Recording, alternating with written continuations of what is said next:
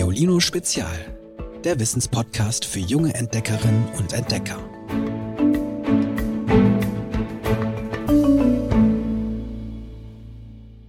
Hallo ihr Lieben. Na, wart ihr schon im Schwimmbad und habt ausprobiert, Unterwasserluftkringel wie ein Beluga-Wal zu pusten?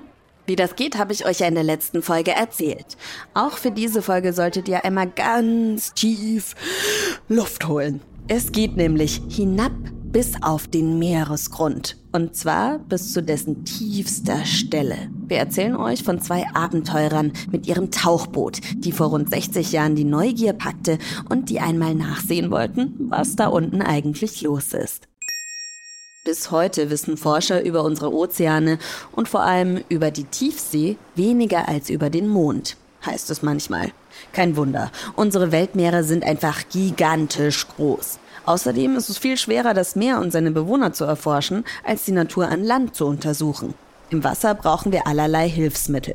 Schnorchel und Pressluftflaschen zum Beispiel, damit wir atmen können. Oder U-Boote, die uns vor dem enormen Druck schützen. Tief im Meer türmen sich über einem Taucher tonnenweise Wasser auf. Meist ist es deshalb am schlausten, an der Oberfläche zu bleiben.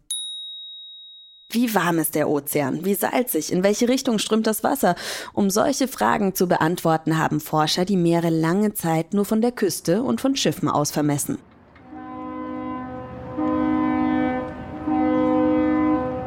Es war ein bisschen so, als würden sie einen großen Zeh in eine Badewanne stecken, um die exakte Temperatur festzustellen, bis sie sich im Jahr 2000 Argo ausgedacht haben.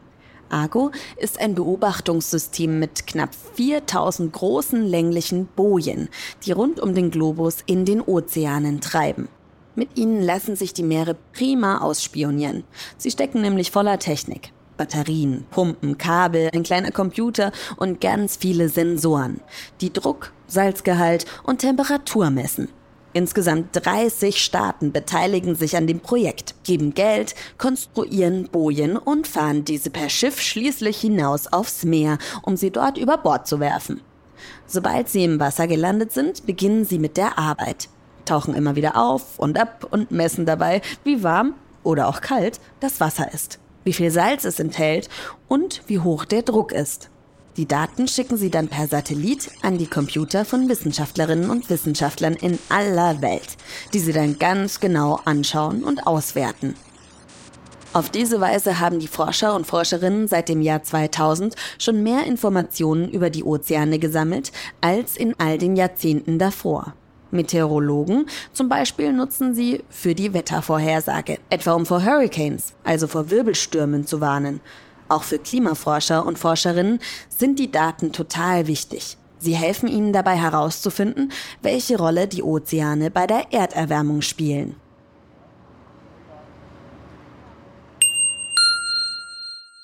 Ich war schon mal auf dem Meer auf einem Boot unterwegs und ich wäre gerne einmal auf einem Boot unterwegs, weil man da viele verschiedene Fischarten sieht und Säugetiere. Also wie zum Beispiel den Wal. Und ich mag es auch, wie die Sonne hinter dem, am Horizont versinkt. Ivy, hier ist Maria und ich wollte erzählen, dass ich schon mal eine Woche auf einem Hausboot gefahren bin. Ich fand es schön. Tschüss. Also ich würde lieber bei schönem Wetter rausfahren, weil mir sonst die Wellen zu hoch wären. Aber ich würde es gerne auch mal bei hohen Wellen in echt sehen. Also nicht in so einem Zeichentrickfilm. Hallo Ivy, ich bin die Franziska und ich bin acht Jahre alt und wir sind schon einmal mit, de, mit der Autofähre von Griechenland nach Italien gefahren und mit dem Hausboot sind wir auch schon einmal in Italien gefahren. Habt ihr schon mal vom Marianengraben gehört? Der liegt mitten im Pazifik und ist die tiefste Stelle der Meere überhaupt. Mehr als 10 Kilometer sind es dort bis zum Meeresgrund. 10 Kilometer.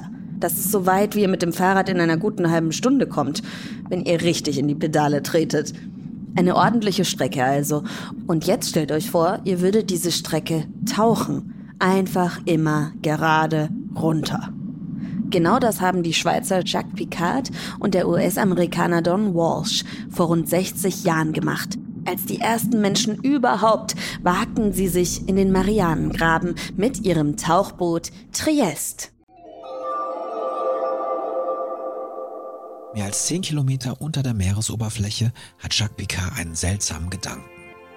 Vielleicht haben wir den Grund verfehlt. Schließlich ist er schon seit vier Stunden mit seinem Co-Piloten Don Walsh unterwegs, eingezwängt in die winzige Kabine des Tauchbootes Triest. Schon lange haben die Wassermassen über ihnen das Sonnenlicht verschluckt. Es herrscht völlige Dunkelheit. Und noch immer haben sie ihr Ziel nicht erreicht. Den Grund des Marianengrabens. Die tiefste bis dahin bekannte Stelle in den Weltmeeren. Sie liegt rund 2000 Kilometer östlich der Philippinen im Pazifik. Es ist der 23. Januar des Jahres 1960. Noch nie zuvor ist ein Mensch derart weit in die Tiefsee vorgedrungen. Bis zu welcher Tiefe gibt es Leben? Wie sieht es aus? Auf solche Fragen wollen Jacques Picard und Don Walsh Antworten liefern. Doch vor allem wollen sie zeigen, dass es möglich ist, so tief zu tauchen. Viele Jahre hatte Jacques Picard zusammen mit seinem Vater Auguste an der Triest getüftelt. Das Tauchboot besteht aus einem 18 Meter langen Rumpf und einer Stahlkugel, die im Durchmesser gerade einmal zwei Meter misst. Aus eigenem Antrieb kann er das Tauchboot nicht fahren. Es wird von einem Begleitschiff hinaus auf den Pazifik geschleppt. Bevor der Rekordtauchgang im Morgengrauen losgeht, überprüft die Besatzung noch die Wassertiefe. An der Wasseroberfläche zündet sie Dynamit und stoppt die Zeit, bis das Echo der Explosion vom Meeresgrund zurückgeworfen wird.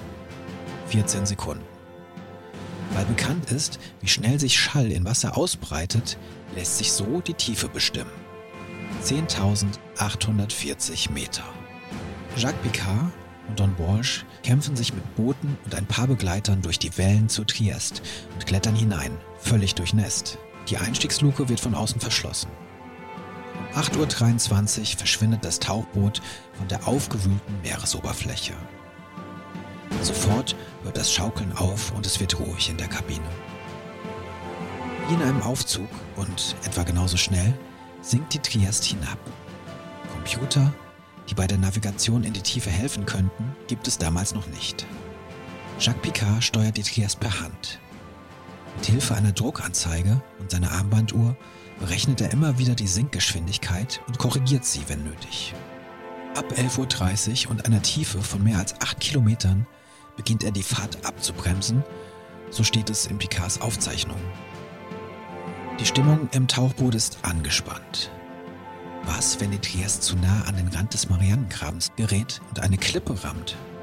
Was, wenn der Meeresgrund aus weichem Schlick besteht und sie bei einer allzu schwungvollen Landung darin stecken bleibt? Um 12.56 Uhr reißt Don Walsh Jacques Picard aus seinen Gedanken. Er ist da, Jacques. Es sieht aus, als hätten wir ihn gefunden. Tatsächlich. Das Echolot, ein Messgerät, das den Bereich direkt unter der Triest überwacht, zeigt nun endlich etwas an. Nur 77 Meter sind es noch bis zum Grund. Jacques Picard bremst die Fahrt weiter ab.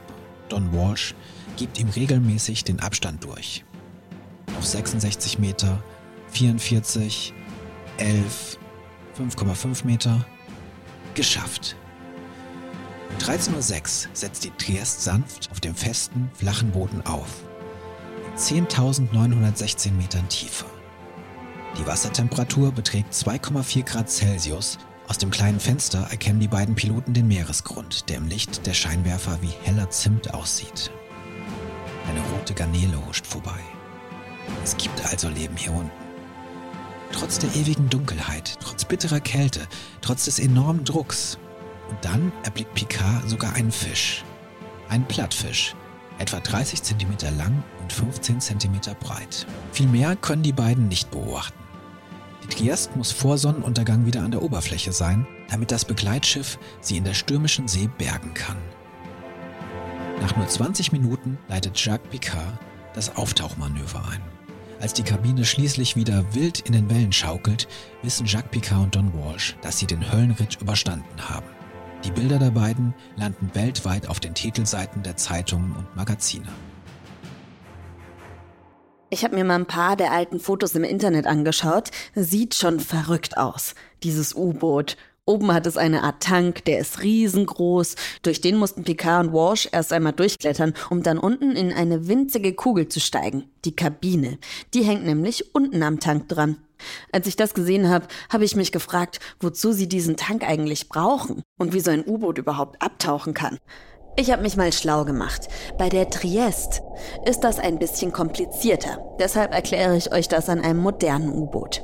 Das ist so gebaut, dass es gerade eben schwimmt also leichter als das von ihm verdrängte Wasser ist. Es verfügt über sogenannte Ballast- und Regeltanks, die mit Luft oder Wasser gefüllt werden können. Treibt das U-Boot an der Oberfläche, enthalten sie Luft. Zum Abtauchen flutet man die Tanks dann mit Wasser. Weil Wasser schwerer ist als Luft, wird so auch das gesamte U-Boot schwerer und sinkt. Soll das Boot wieder auftauchen, wird das Wasser mit Pressluft aus den Tanks rausgedrückt. Das U-Boot wird leichter und steigt wieder auf. Inzwischen nutzen Forscher und Forscherinnen auch oft unbemannte U-Boote, also Tauchroboter, die ferngesteuert die Meere erkunden. In Deutschland gibt es nur ein einziges bemanntes Forschungstauchboot. Es heißt Jago. Meeresbiologen und Biologinnen tauchen damit ab, um zum Beispiel Kaltwasserkorallen zu untersuchen. Bis in den Marianengraben wagen sich die Forscher damit aber nicht. Überhaupt ist dort unten nicht viel los. Nach den Abenteurern Picard und Walsh schaut erst im Jahr 2012 wieder jemand vorbei. Und erst weitere fünf Jahre später, also 2019, gelingt es, den Rekord der beiden zu brechen.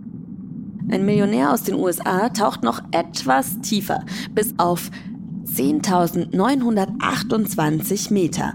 Und was findet er dort unten? Eine Plastiktüte. Das müsst ihr euch mal vorstellen. Da taucht man kilometertief und hofft vielleicht auf eine kuriose Tiefseekreatur zu stoßen oder gar eine unbekannte Art zu entdecken. Und dann schwimmt einem eine Plastiktüte vor die Nase. Wie solcher Müll überhaupt in die Meere gelangt und welche Probleme er bereitet, darüber sprechen wir nächste Woche ausführlicher. Jetzt habe ich aber wie immer noch einen Basteltipp für euch parat. Ist es in eurem Zimmer abends so finster wie in der Tiefsee? Dann bringt unsere Quallenlampe aus der Geolino-Werkstatt Licht ins Dunkel. Ihr braucht dafür einen Lampenschirm aus Papier, Geschenkbänder oder Stoffreste, natürlich eine Schere und Klebeband und, ach, Klickt am besten einfach auf www.geolino.de. Dort könnt ihr euch in Ruhe durchlesen, was ihr braucht und wie ihr aus den Zutaten eine Lampe baut, die aussieht wie eine Riesenqualle. Fehlt nur noch der Witz der Woche. Hallo, ich bin die Bertha und ich bin neun Jahre alt und ich äh, habe einen guten Witz. Ein Ei sieht ein anderes Ei und fragt, warum bist du denn so behaart? Erwidert dieses, ich bin eine Kiwi. Ach, und bevor ich es vergesse, wie gesagt, nächste Woche sprechen wir über das Thema Plastikmüll. Davon gelangt immer mehr in die Ozeane, weil wir immer mehr Produkte aus Plastik benutzen. Was steht und liegt bei euch zu Hause oder in eurem Zimmer denn alles aus Plastik rum? Erzählt mir davon. Die WhatsApp-Nummer findet ihr in der Folgenbeschreibung. Habt eine schöne Zeit. Ich freue mich auf euch. Tschüss! Noch mehr Geolino für zu Hause? Schaut einfach unter geolino.de slash spezial.